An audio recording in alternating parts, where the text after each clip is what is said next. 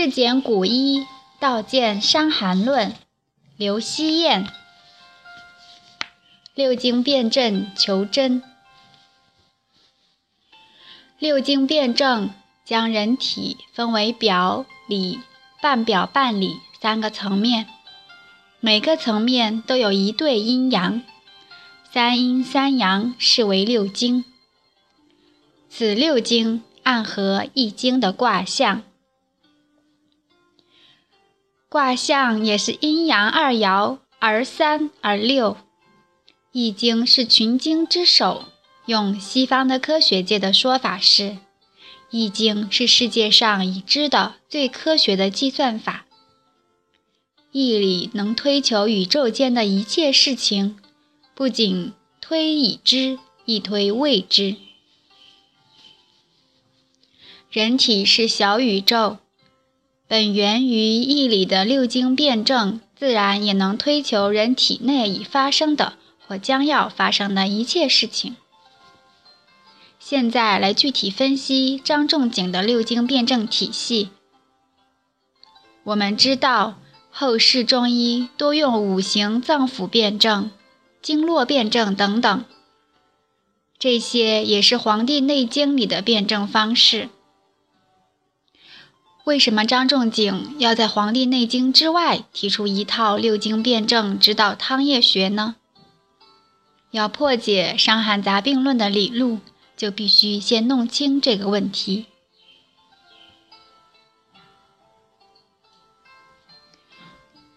我们知道汤液学是用药物来治病的，所以还是要在药物上找答案。后世常说。某药入肝经、入胆经、入肾经之类。事实上，药物不是智能的，不能定位。举例说明，黄芩这味药，大家都知道，苦寒药。后世说它清肺火、清胃火，也有说它清肝火、清大肠火，说法不一，很混乱。都对，也都不对，只能说明一个问题：药物并不能单独走到某一个脏腑或某一个经络，药物只能走层面。我们吃辣椒，一吃头有汗，身也有汗，说明辣椒这味药它走表；大黄这味药一吃就腹泻，说明它走里走下。事实上，药物最多只能精确到走表里或半表半里，不能精确到只入肝入肾，更不能单顺某经络循行。药物在人体里的作用是粗线条的，是走大层面的。我们若用局部的思路去指导使用药物，等于是误用了药物。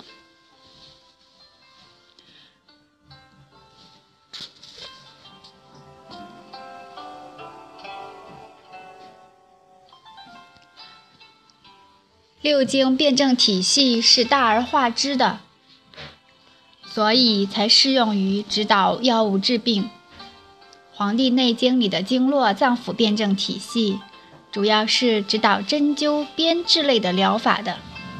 这些治疗是可以具体定位到某经某穴，以及与之对应的脏腑的。所以，《黄帝内经》里讲针灸多，不出方子。很多人在争论《黄帝内经》里固有的辩证体系正确，还是《伤寒论》的六经辩证体系正确？都正确，分工不一样。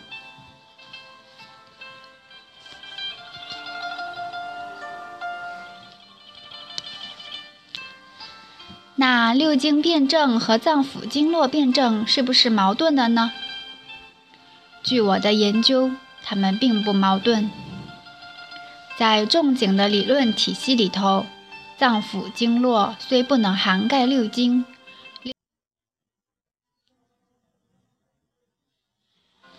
六经却能涵盖脏腑经络，因为六经是大层面，大层面里面自然能包含具体的脏腑经络层面。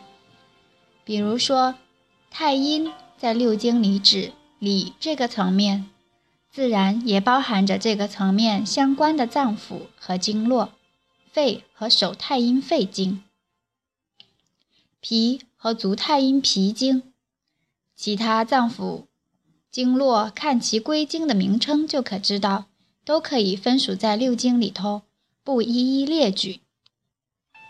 这个在临证上有没有意义呢？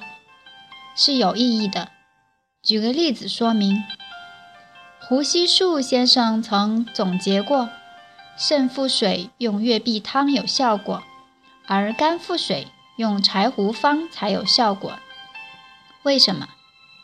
胡老说他解释不清楚。其实只要参考经络脏腑就能解释。肾经既称足少阴肾经，少阴经在六经里是表经，说明肾经是落表的，自然可以从表论治。月碧汤是治表病的方子，自然治肾腹水有用。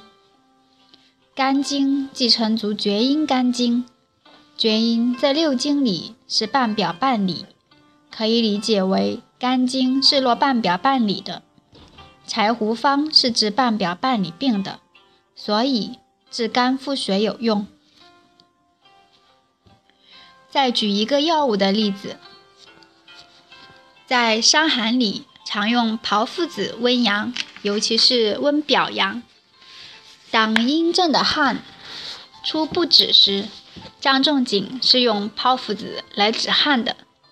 后世说的炮附子温肾阳。为什么所谓温肾阳的药能止汗呢？因为汗出是表症，而肾经是络表的。炮附子温表阳，表阳亦能归肾。这就是张仲景对于六经和脏腑经络的思考方法。他虽然没有在书中明确解释，却是可以通过他的组方用药规律和临证的效果反推出来的。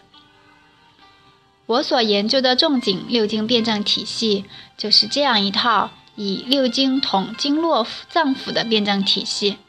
如此一打通，在临证上会有无穷的妙用，也便于在一个统一可靠的辩证体系里头理解和归纳后世的十方。具体的思辨方式，以后再在条文里细讲。但要切记一点。不可用脏腑经络辩证来强解六经辩证，亦不可将六经辩证纳入经络脏腑辩证来理解和运用。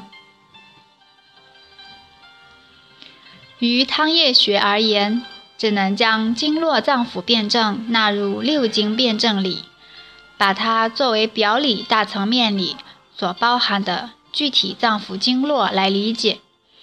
作为六经辩证的参考，此主次关系不可颠倒。因药物之力只入大层面，不能入局部。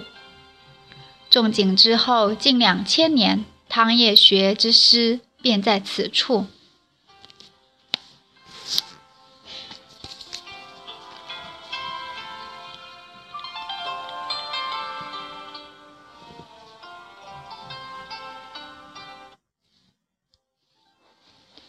后世有用《黄帝内经》里的经络脏腑等理论来解释伤寒的，这些理论是不是对的？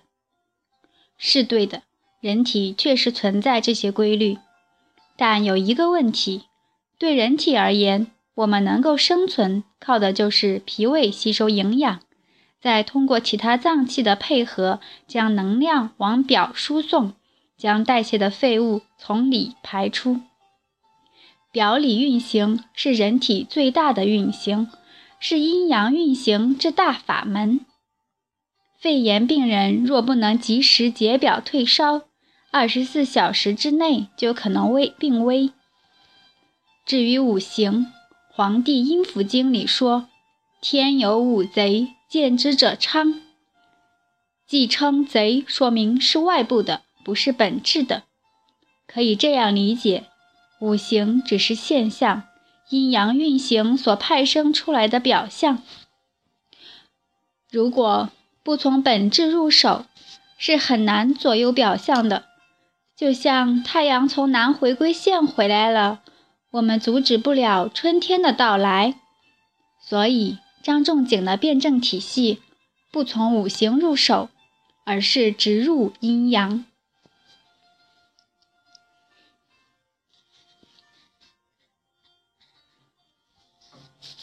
针灸、鞭熏之类的治病原理，也治的是人的体表，由表来治理。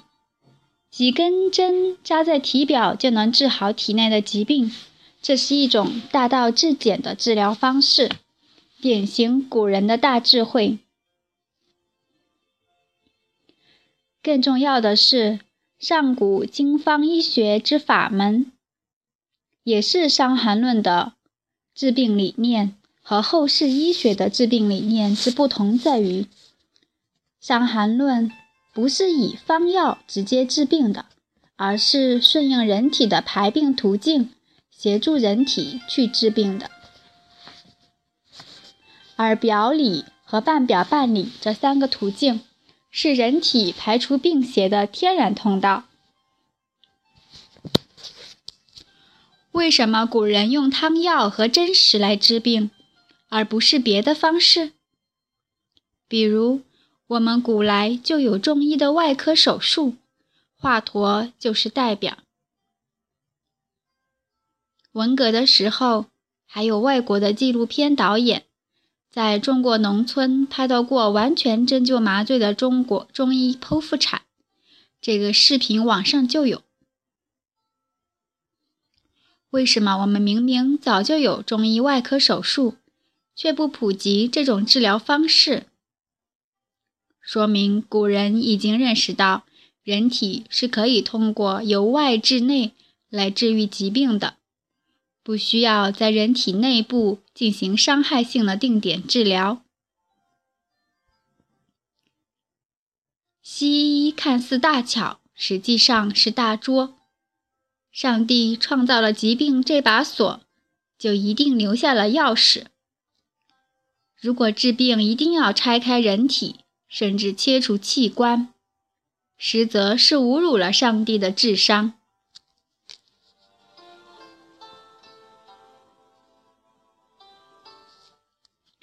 现在的中医独重脏腑辩证，将疾病归结为诸如肝的问题、脾的问题、气的问题、血的问题，然后用药去调这个肝、脾、气、血。这本质上已经接近西医的定点思维了，而偏离了传统中医的真正的大循环整体观，以至于中医越来越背离其真正的传统。再来说说后世中医的辩证体系为什么那么杂乱的问题，这是因为宇宙之中影响人体的因素太多，于外。有五运六气，于内有脏腑经络、气机升降、枢机开合等各种运行，且有宇宙能量场、命理运程、七情六欲对生理的影响。如果我们都去推求、都去分析，还怎么去治病呢？最关键的药物只能作用于人体层面，不能作用于人体之外。仲景辩证体系的特点是不在外围，亦不在玄学中打转，而是以实实在在的人体反应来推求。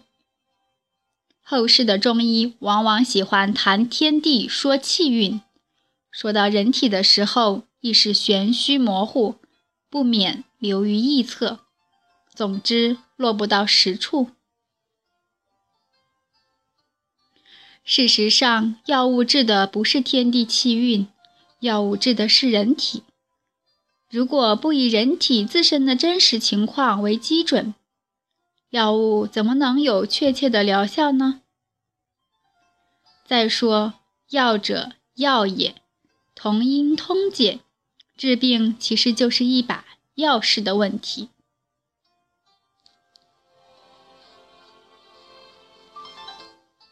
如果外在的因素考虑太多，或者一切因素都去考虑，难免会忽略人体自身，忽视重点。即便六经辩证这么简洁的归纳法，临床上经常还是会错杂纷纭，还需要从中找主症，找人体的主要矛盾，否则无从下手。张仲景的治病思路就是以人体反应，也就是症为依据的来。找钥匙、找重点的思路。张仲景在《伤寒杂病论》中很多篇幅就是在分析这个。我们从主要的方面去理解人体，让药物做到它能做到的，将主要的方面治理好了，人体是一个有自我组织恢复能力的系统，次要的方面也就跟着好了。若从小处着手，则终将为大处所致。《黄帝内经》成书于战国之前，张仲景写《伤寒杂病论》是在几百年后的东汉，也就是说，在仲景之前，那些经络脏腑、五运六气之类的理论早就有了。为什么张仲景要以六经来论病？是因为。真正适合汤液学的是六经辩证体系，他才写了这部书来拨乱反正。本来汤液学可以在此基础上从此步入坦途，张仲景没有料到的是，后世的医学家又用那些他曾经摒弃的纷乱的理论体系来主导汤液学，甚至很多医家用这些理论体系来解读《伤寒杂病论》。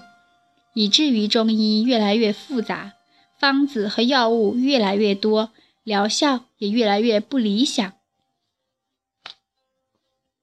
我研究《伤寒论》的立场：第一，万法无非道之一法，做学问当为正道，循道而行方可少救；第二，用张仲景的语境和逻辑来解读，绝不引入其不涉及的理论。这样才能确保其理论体系的纯正和解读接近原意。第三，所破解的理法必须放在《伤寒论》的原文脉络里去比对，在组方前要的规律里去印证，调分缕析，前后互证，做到有理必有据，直至一以贯之，解读无矛盾无死角，方可不自欺欺人。第四，我早年也学过后世中医，回溯至《伤寒论》，一路探索，所有心得皆在临床上运用过，疗效的确殊胜从前，方才确信。合此四则，方敢言去伪存真，以及破解《伤寒论》的心法和古今方的组方规律。